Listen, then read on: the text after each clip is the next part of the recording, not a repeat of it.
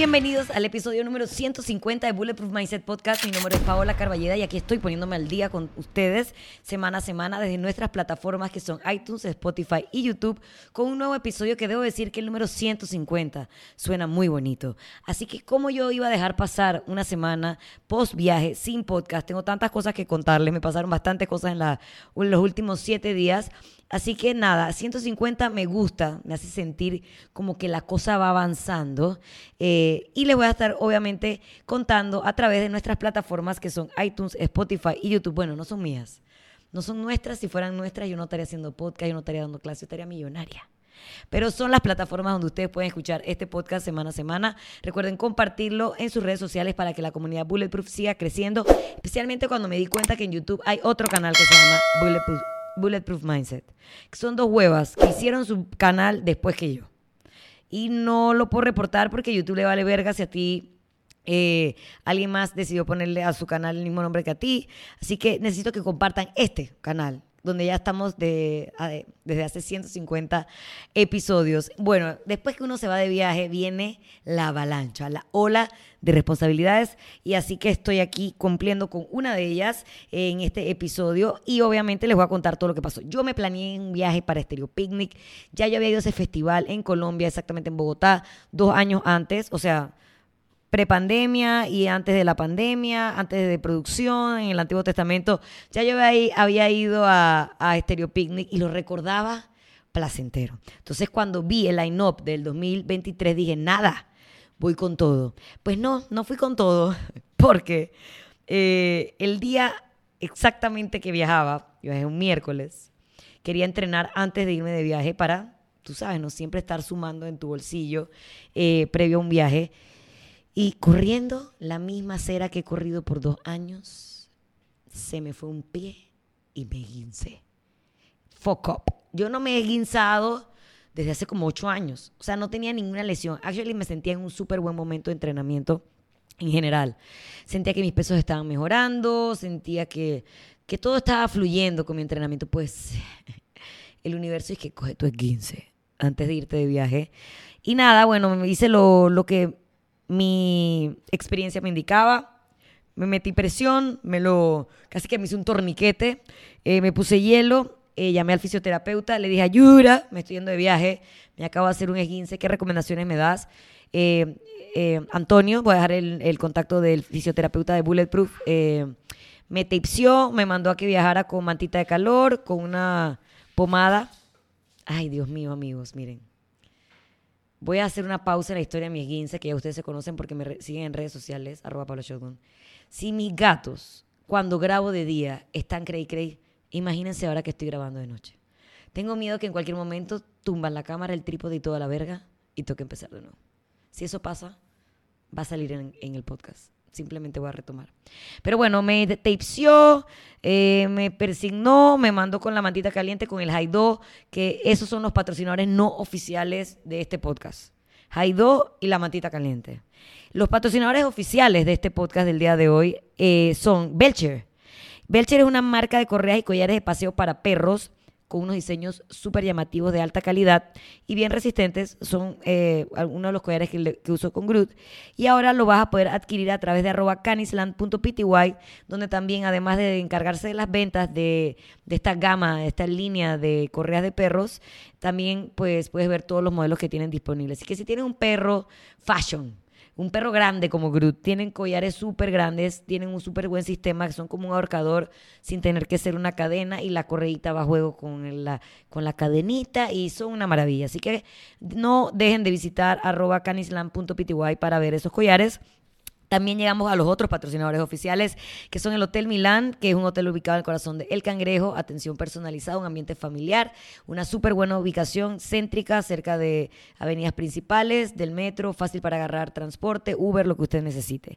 Obviamente también llegamos a, gracias a Carolina Lemke, que es una marca, eh, que es una marca de lentes de sol y ópticos, que si dices que lo escuchaste en Bulletproof Mindset Podcast o en mi Instagram, te dan 10% de descuento en tu primer par de lentes y un segundo descuento si adquieres dos par de lentes. Y llegamos también a Mr. Fix Panamá, semana a semana. Obviamente ya ustedes saben que es una marca de productos de limpieza, no solo para el hogar, sino para el negocio, carros. Tienen una gama muy variada. Muy pronto va a salir el próximo video donde Alejo una vez más hace una actuación estelar. Lo tienen que estar, eh, tienen que estar pendientes del próximo video de Mr. Fix para que ustedes descubran de qué producto estamos hablando. Como ya dije, tienen un montón de opciones desde carro, cocina, casa, negocios, si tienen gimnasios, también tienen buenos productos para el gimnasio.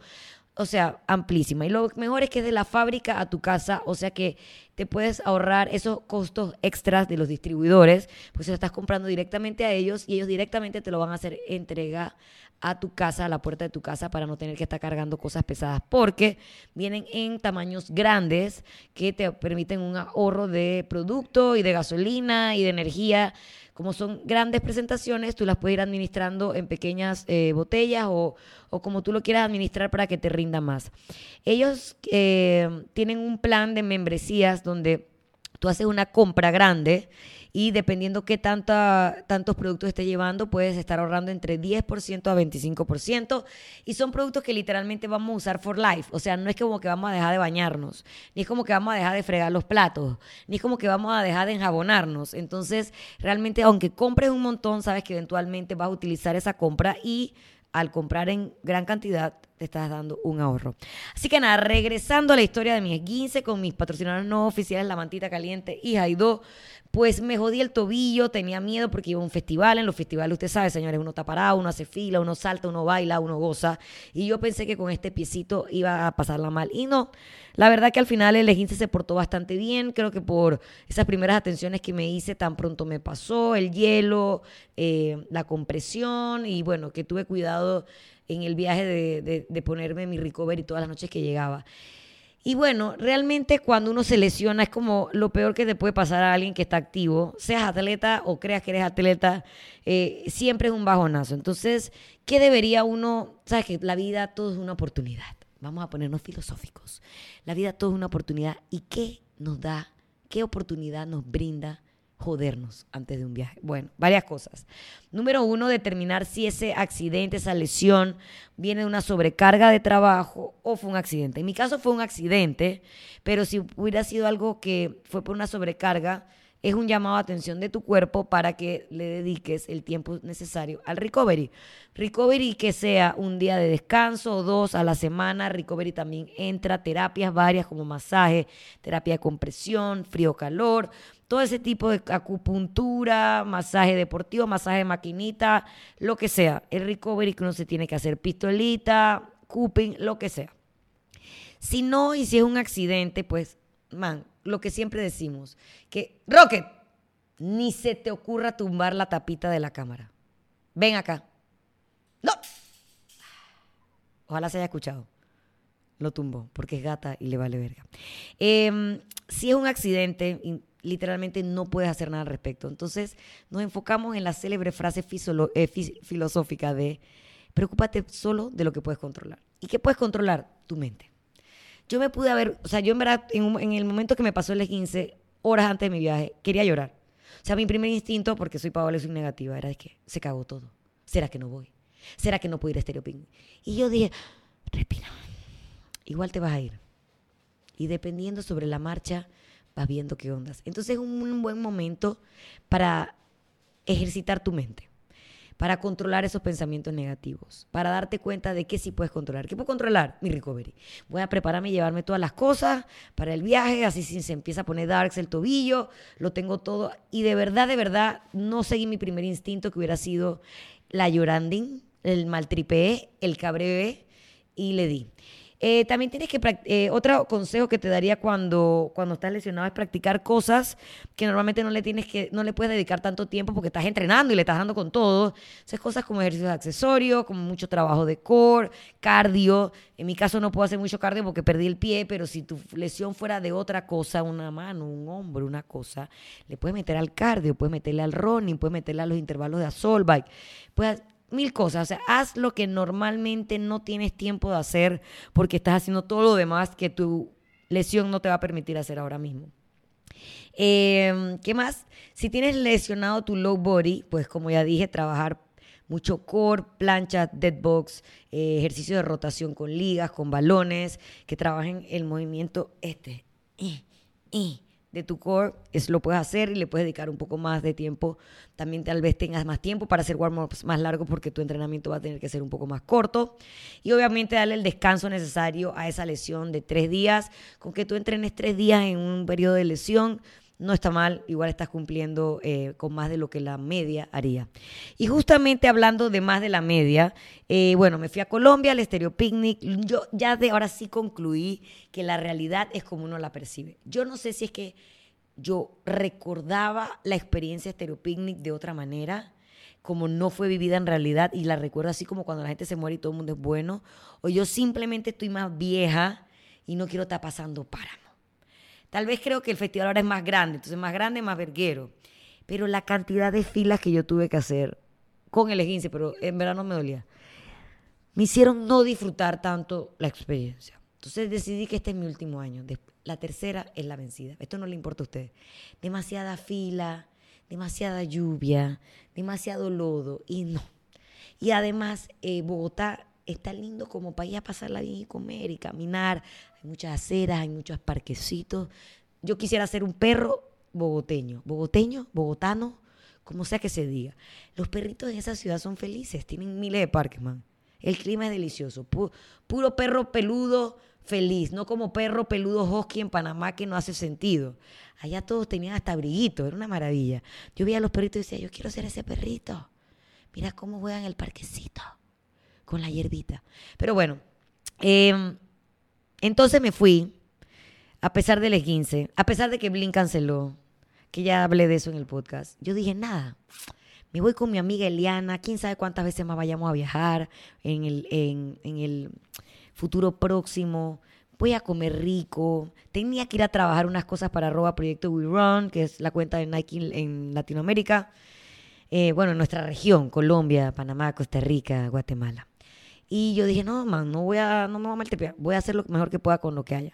Y justamente eso es el podcast de hoy. Voy a hacer lo mejor que pueda con lo que haya, versión viajes. Yo creo que ya he hecho uno hace mucho tiempo, que no me acuerdo cuál es, pero voy a hacer el update después de este viaje recientemente. Y eh, miren, si usted viaja conmigo, la más probable es que usted se vaya a quedar en una Airbnb o en un hotel que tiene cocina. Porque yo creo, a menos que usted haga ayuno, o algo, pero yo pienso que es bien importante empezar el día con una buena comida y no con una torre de pancakes llenos de azúcar, aunque usted esté de viaje y hay que tener claro que cuando uno está de viaje uno está disfrutando. Esto no es para dando golpes en la espalda y pasarla mal. Yo la pasé bien, a mi estándar, que tal vez no es tu estándar, pero a mi estándar yo estaba pero aunque yo esté relajada, yo siento que yo necesito empezar el día con un vaso de agua grande, con un platito de fruta para la fibra y hacer popó, con las porciones que yo sé que me tocan, los huevitos que me tocan, los pancitos que me tocan, porque así por lo menos esa comida está balanceada. Y, el resto, y empiezo el día con energía, tal vez empiezo el día con menos ansiedad de comer, porque comí una comida importante. Ojo, en el viaje también a veces está bien no comete las seis comidas que te comes normalmente. Yo me estaba saltando una o dos comidas porque sabía que las otras comidas que iba a hacer probablemente iban a tener un valor calórico más alto del usual. Entonces yo normalmente no hago ayuno, pero hubo días en que decidí saltarme una comida, qué sé yo, almorzar eh, como si fuera un desayuno o simplemente no desayunar y pasar directamente al almuerzo o no comerme los 158 snacks que me como porque ando con la vida con hambre. Así que tal vez ese cortar una de tus comidas y no estar picando snacks y cosas varias te puede ayudar. Siempre viajé con mi batido de proteína y mi creatina y ese fue el snack universal para todos los días del viaje con una banana, con media banana, pero la proteína allí, porque probablemente en un viaje uno está consumiendo más grasa y carbohidratos de lo usual. es bien importante también cuidar tu proteína para que uno estés más saciado, no andes con tanta ansiedad y que no haya un desgaste muscular tan grande a pesar de que estés de viaje y no estés entrenando y comiendo como usualmente.